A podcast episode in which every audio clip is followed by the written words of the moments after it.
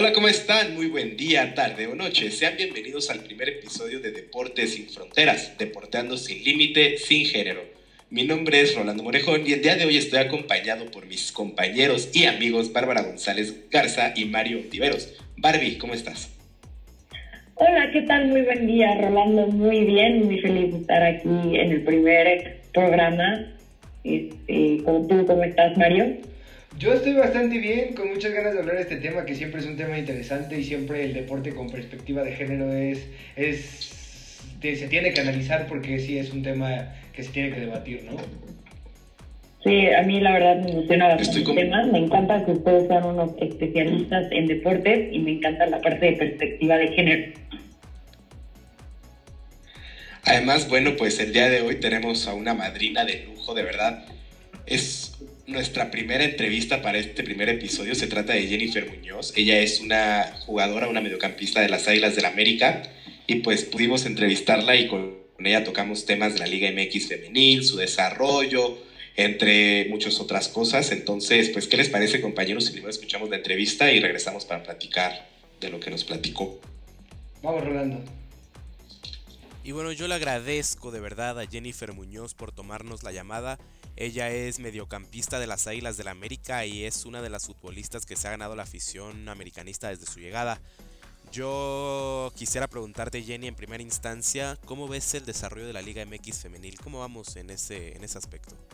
Creo que siempre hay muchas cosas para mejorar en la liga, pero creo que ahorita está sumando un buen y desde la temporada pasada ya creció mucho como la competitiveness, no sé cómo se dice, y como todos están muy enfocadas y creo que también la afición, como los fans, um, están poniendo más atención a los equipos femenil porque hay muchas jugadoras que son muy buenas y buenas personas también y como, no sé, el, también en el Club América me siento muy, muy feliz de estar aquí porque tenemos todo el apoyo del club, de los hombres, del sub-20, de los profes, todos somos, somos uno. Y, pero hoy es un día de mujer y ah, tenemos que pensar en eso.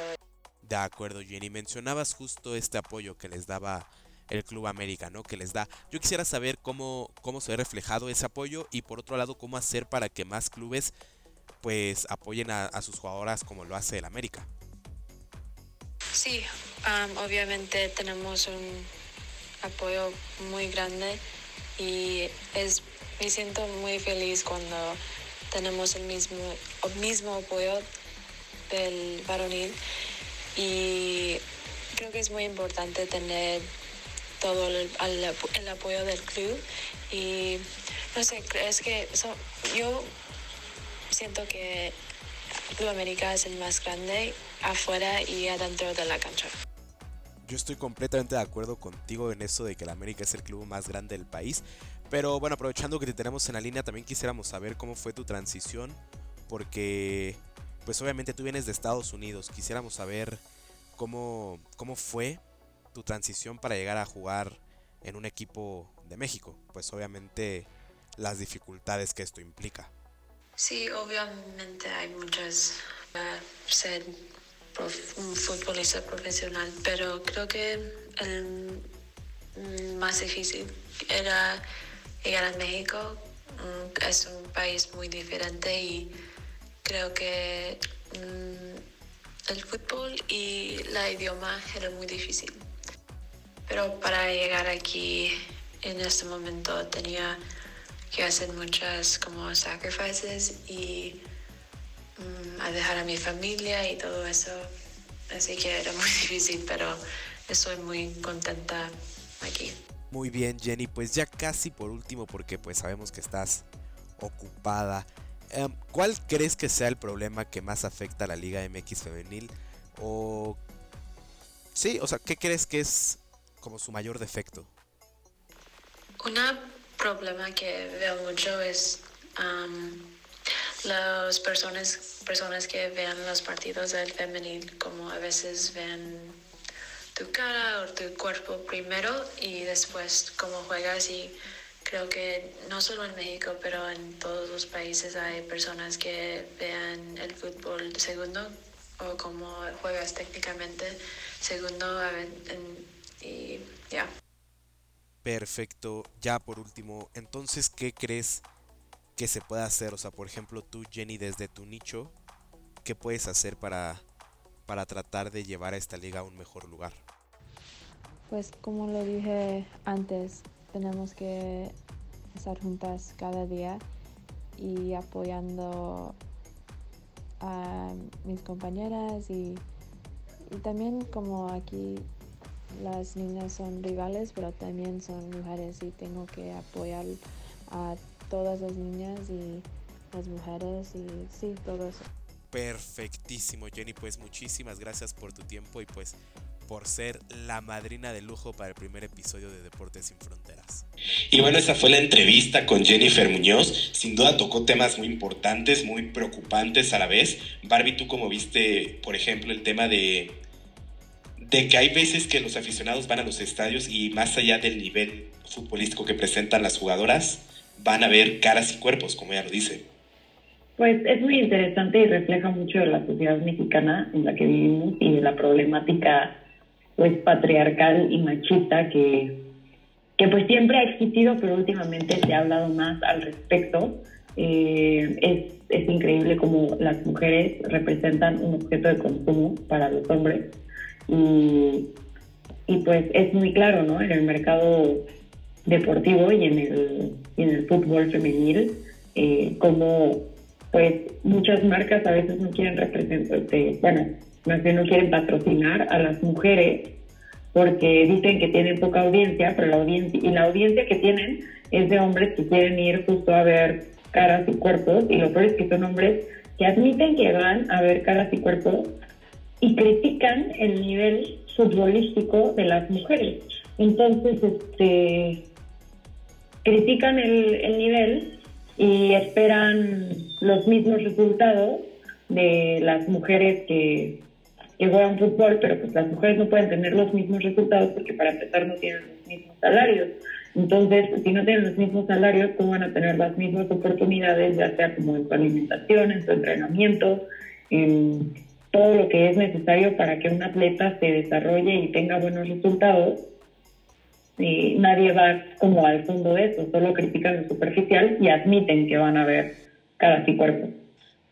Bueno, creo que es importante eh, recalcar dos casos, ¿no? Este, primero, eh, lo que pasó con Blatter en FIFA hace unos años antes de que saliera de la presidencia, cuando dijo que, que para que hicieran más atractivo el fútbol femenino, pues estaban pensando en, en hacerle la ropa más pequeña, ¿no? Y, y después, en un caso local, el, el acoso que ha sufrido Norma para Fox, este eh, jugadora de Chivas que está a punto de ser la máxima goleadora de la historia de Chivas, todo el acoso que ha recibido, cómo hay aficionados en los estadios que le gritan cosas eh, sobre su cuerpo, ¿no? Entonces sí, es importante reconocer que, que, el ámbito futbolístico es un ámbito machista y misógino. Este, el Real Madrid no tenía un, un, equipo de fútbol hasta, hace, hasta esta temporada. No querían meterse en el fútbol femenino porque no lo veían como un negocio, ¿no? pero al final eh, es, es, obligación de todos apoyar, sobre todo a las deportistas, porque pudimos ver cómo a Norma Palafox se tuvo que ir al hexatlón para ganar dinero, porque en la Liga Mexicana no podía ganar dinero, porque los salarios en la Liga Mexicana son deplorables.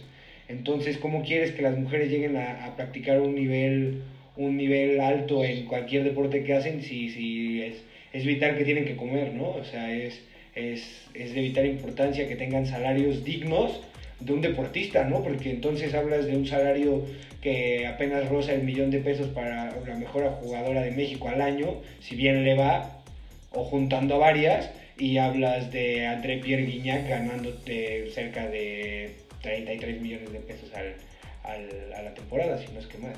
Entonces es, es de vital importancia que si se busca que el fútbol femenil dé resultados, se les pague dignamente. Que ya hemos visto que el hecho de que los equipos mexicanos se involucren en la formación de jugadoras y en el deporte mexicano llevó a un, a una, a un campeonato sub-17 a México a una final contra España.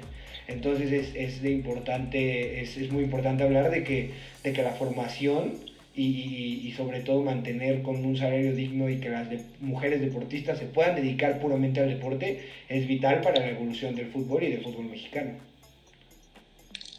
La cosa es que, Mario, compañeros, eh, hay veces que cuesta trabajo creer que la liga sea profesional cuando las jugadoras no pueden vivir de esto, ¿no? O sea, hay jugadores que te dicen, es que tuve que dejar de estudiar para poderme adaptar a los horarios que me daban eh, en mi club, pero no cobro lo que debo cobrar. O sea, bueno, ahí están las cifras.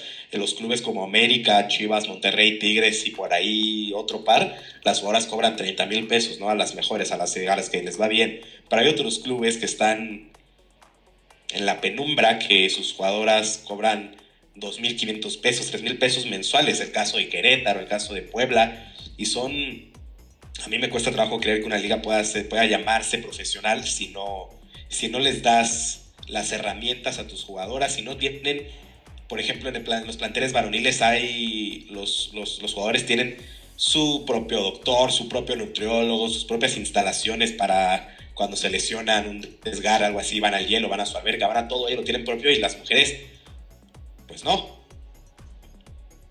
Sí, es, es, es interesante, ¿no? También lo que decía la, la futbolista Abril Aguado, bueno, exfutbolista de, que hizo pruebas en el América y con la que tuviste tú una, una entrevista, ¿no, Rolando? Que es demasiado sacrificio a cambio del sueldo, y es justo lo que mencionabas que dejas de, estudiar para dedicarte a esto y te pagan como tres mil pesos. Y, pues eso es moneda al aire. O sea, ellas están, todo el mundo, ¿no? Te dice que, que persigas tus sueños y es lo que te va a, dejar dinero y que si lo haces con pasión y dedicación y te dedicas, sacrificas, vas a conseguir resultados, pero eso no lo vemos nosotros con, con las futbolistas, donde hay una, una brecha salarial impresionante y donde hay una desigualdad impresionante que por más que ellas se esfuercen o por más que sacrifiquen o por más que, que dejen de ir a la escuela, que se dediquen, que se levanten temprano, que vayan a sus entrenamientos, pues no les es posible porque simplemente el, el sistema no, no las considera con el mismo valor que las ligas varoniles. Entonces sí, Barbie, es, es de vital importancia que que, toquemos estos temas, ¿no? Y que demos un espacio para abogar.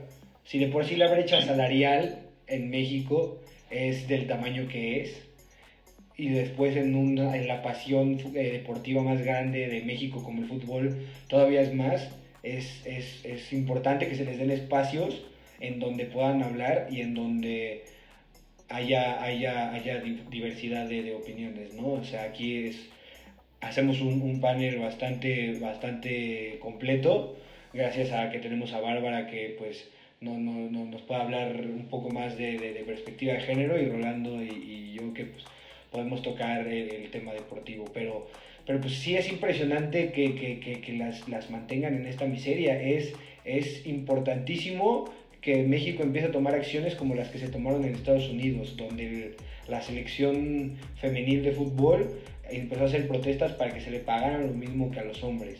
Que, que aunque Estados Unidos ha, ha, mostrado, el equipo femenil ha mostrado muy buenos resultados, han, son las máximas ganadoras del certamen mundial, este, esto no es pretexto para, para no, no, no, equiparar los salarios, ¿no? Es, es importante que, que, que la federación y que los clubes se que hagan responsables de sus jugadoras y, pues les, den un salario digno, ¿no? Porque es, es un proceso y, y se, ha se, ha visto en el mundo que, que, el fútbol femenil deja. La última Copa del Mundo tuvo una audiencia increíble. Entonces es, es, es vital que si México quiere aspirar a, a, a, tener el éxito que han tenido otros países y que sea algo redituable, pues tienes que invertir, como, como en cualquier empresa tienes que invertir para generar. Y, y pues si no inviertes vas a seguir les vas a seguir echando la culpa a las mujeres de que, de que ellas no son, no son el producto, pero, pero, pero como cualquier futbolista que, que, que, que, se dé a respetar, tienen buenos salarios. No es como que Leonel Messi cobre 30 pesos, no es como que André Pierre Guignac, la máxima figura de la Liga Mexicana, tenga que irse en camión a los entrenamientos para y, porque esto esto esto merma esto merma siempre tu desarrollo deportivo no pero lo que mencionas este Mario es, muy interesante como el fútbol forma parte de la cultura mexicana o sea y a pesar de bueno no a pesar aunque sea un, deporte que se practica en todas partes en todos los estados en, no es necesario gran equipo con una botella de plástico. Los niños juegan fútbol en la primaria con los fútbol o sea así como en otros países, este, como en Rusia el patinaje artístico sobre hielo, aquí el fútbol forma parte de la cultura mexicana y va muy de la mano, como lo podemos ver, con algo que también forma parte de la cultura mexicana, que es el machismo. O sea, tú dices, en otros países el fútbol femenil sí llega a tener audiencias muy muy grandes, este, sí es algo que deja dinero y por qué en México no, o sea, por qué en México seguimos objetivizando a las mujeres, por qué en México eh, no le damos valor a, los juegos de las mujeres, por qué seguimos desacreditando sus, partidos, sus niveles, y este, ocultando los factores que son los que las oprimen las que no nos dejan tener los mismos resultados que, que las copas varoniles. ¿Tú qué opinas, Rolando? Yo lo que te puedo decir es que el nivel futbolístico en la Liga MX no es para nada bajo. A mí me parece de verdad que hay partidos que tienen un buen nivel y que en la Liga MX varonil es infumable ver un Querétaro contra Necaxa, ¿no? Un Atlético de San Luis contra Puebla. Son partidos que, que, son infumables y por el contrario, un, por ejemplo, ¿no? Por poner otro ejemplo, un América Monterrey de la Liga MX femenil son partidos seguidos, incluso en televisión, son de los pocos partidos que se pueden ver en cadenas como tú de Eric o Fox Sports, ¿no? Entonces, eso que comentaba Mario hace, hace un momento, ¿no? De, las acciones que está tomando la selección femenil de Estados Unidos, de que incluso demandaron a la Federación de Fútbol de Estados Unidos para que, deja tú que les paguen igual, para que les den las mismas condiciones en los viajes, ¿no? O sea, para que se queden en hoteles buenos, para que puedan descansar, para poder rendir como como aparte ellas han demostrado que merecen, o sea, son multicampeonas del mundo, que para nada es cosa sencilla. No, y sobre todo es importante que, por ejemplo, vimos el caso del Barcelona, ¿no? En donde sonó en redes sociales que de repente los jugadores del primer equipo estaban, varonil, estaban en primera clase, y a ellas en el mismo avión las mandaron las del primer equipo en, en, clase en clase ejecutiva, ¿no? Se hizo este revuelo en, en redes sociales y de repente dos años después, o sea, el, el Barcelona dice que va a, reformar y que va a ser un club con conciencia, con conciencia, y vemos dos años después al Barcelona jugando en la final de la Champions femenil. Entonces no es, no, no, no es que, ay, es que si, no les, si les dan dinero, eh, quién sabe si van a dar resultados, no toda, la, vida ha demostrado y toda la carrera de, de, del fútbol femenil ha demostrado que mientras mejores condiciones le des a tus jugadoras, te rinden mucho mejor.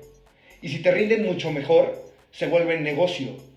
Entonces, si, lo que, si, lo, si el pretexto es que no generan, es porque tú solo estás provocando que no generen. Porque no es lo mismo tú dejar a una mujer ser profesional y desempeñarse en el área en el que se quiere desempeñar y, tú brindarle las herramientas y las oportunidades para que se pueda volver, que, que, que, pueda hacer de su profesión, porque es futbolista profesional, un negocio, a que las mandes en camión a los entrenamientos y después quieras ganar, que te ganen lo mismo que te ganan, o que, o que te rindan lo mismo que te rinden los hombres que casi casi los llevan en limosina a, todos lados, ¿no? Pues sí, pero ese es el problema. Tú dile a, a tu audiencia varonil, a tu de que no, no tienen el mismo nivel porque no tienen las mismas oportunidades o que si se les dieran las mismas condiciones tendrían el mismo nivel o hasta nivel mejor que una liga varonil y no lo van a creer.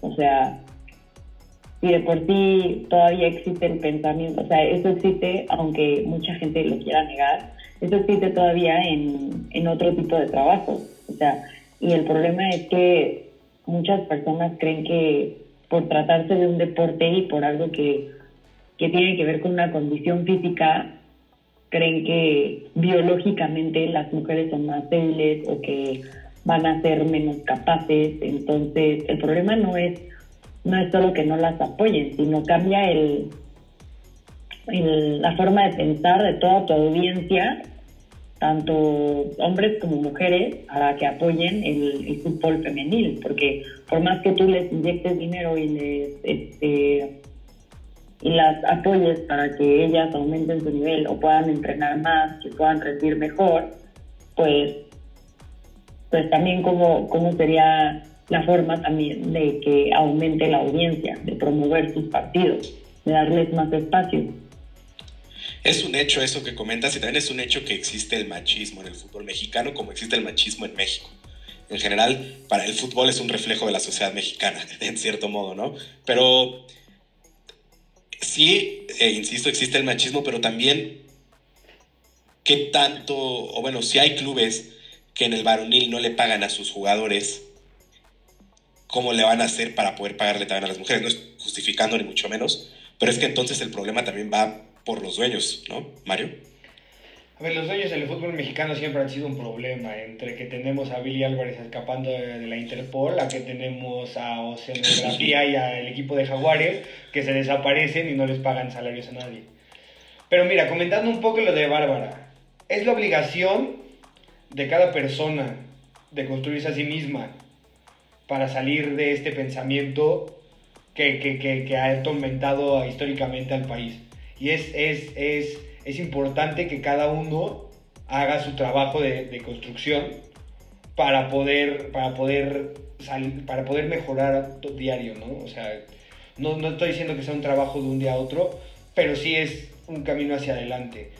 No se trata simplemente de cambiar la... la no, no, no, simplemente yo o, o, quien lo comente va a poder cambiar el chip, es darte la oportunidad de en verdad de ver estos grandes juegos, Podemos ver una gran final de Copa del Mundo el año pasado. Pudimos ver unas finales de Tigres contra Monterrey eh, de, nivel, de un muy buen nivel, de un muy alto nivel. Y podemos ver equipos como América, como, como Chivas jugando un buen nivel. Si tú ya te sientes identificado con una camiseta, digamos América, Chivas, Pumas, hasta Toluca, intenta ver un poco del fútbol femenil, porque al final es, es viene, más, viene a más de, de, de, solo, de, solo apoyar al equipo, viene tu gusto al fútbol, encuentras jugadoras nuevas, encuentras eh, eh, un atractivo, eh, Jen Muñoz como que, que, juega impresionante, Norma Palafox que tiene un muy buen toque de balón. Se cometen errores como en cualquier deporte se cometen errores y no podemos decir que, que, que, que, que, no, que va a ser una liga en donde se va a jugar a un nivel de, que todos los equipos juegan a un nivel altísimo. Pero si en verdad puedes decir lo mismo de la Liga MX, pues ahí sí te lo, te lo dejaría. Pero el, o sea, es un nivel muy, muy, muy similar y los salarios son tristísimos. Sí, pero también quiero poner sobre la mesa algo que comentaban sobre los dueños. O sea, la, mayor porcentaje de, de dueños de los equipos son hombres.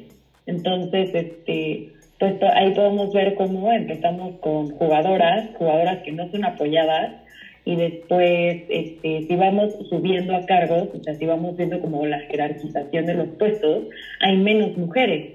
Son más dueños que, que dueñas. Dueñas creo que solo hay una. ¿Me confirmas, Rolando? Sí, solo hay una, la la de Bravos de Ciudad Juárez. Y ahí puedes ver cuál es, cuál es el problema principal. Si bien Juárez femenil no va nada bien en la liga, pues mínimo puedes ver que las jugadoras tienen, son respetadas, las tratan como profesionales, ¿no? Las tratan como, como, si bien, insisto, tampoco tienen los sueldos del, del, plantel varonil, mínimo te das cuenta que, que mínimo, o sea, las cuidan, les dan de comer como debe, deben, les tienen sus horarios bien establecidos, todo, todo en orden y es algo que, que no pasa en otros clubes. O sea, hasta hace cuatro meses con la venta de, Monarcas, que se fue a Mazatlán, las jugadoras de Monarcas Morelia no sabían qué iban a hacer. La directiva les dijo, bueno, tienes dos opciones, o te vienes con nosotros a Mazatlán, o gracias, ¿no? Pero a ver, esto, eso incluye que si te vas con ellos a Mazatlán, vas a tener que pagar una renta, vas a tener que moverte a un lugar diferente, vas a tener que empezar de cero. ¿Y cómo vas a empezar de cero si te pagan 3 mil pesos, Mario?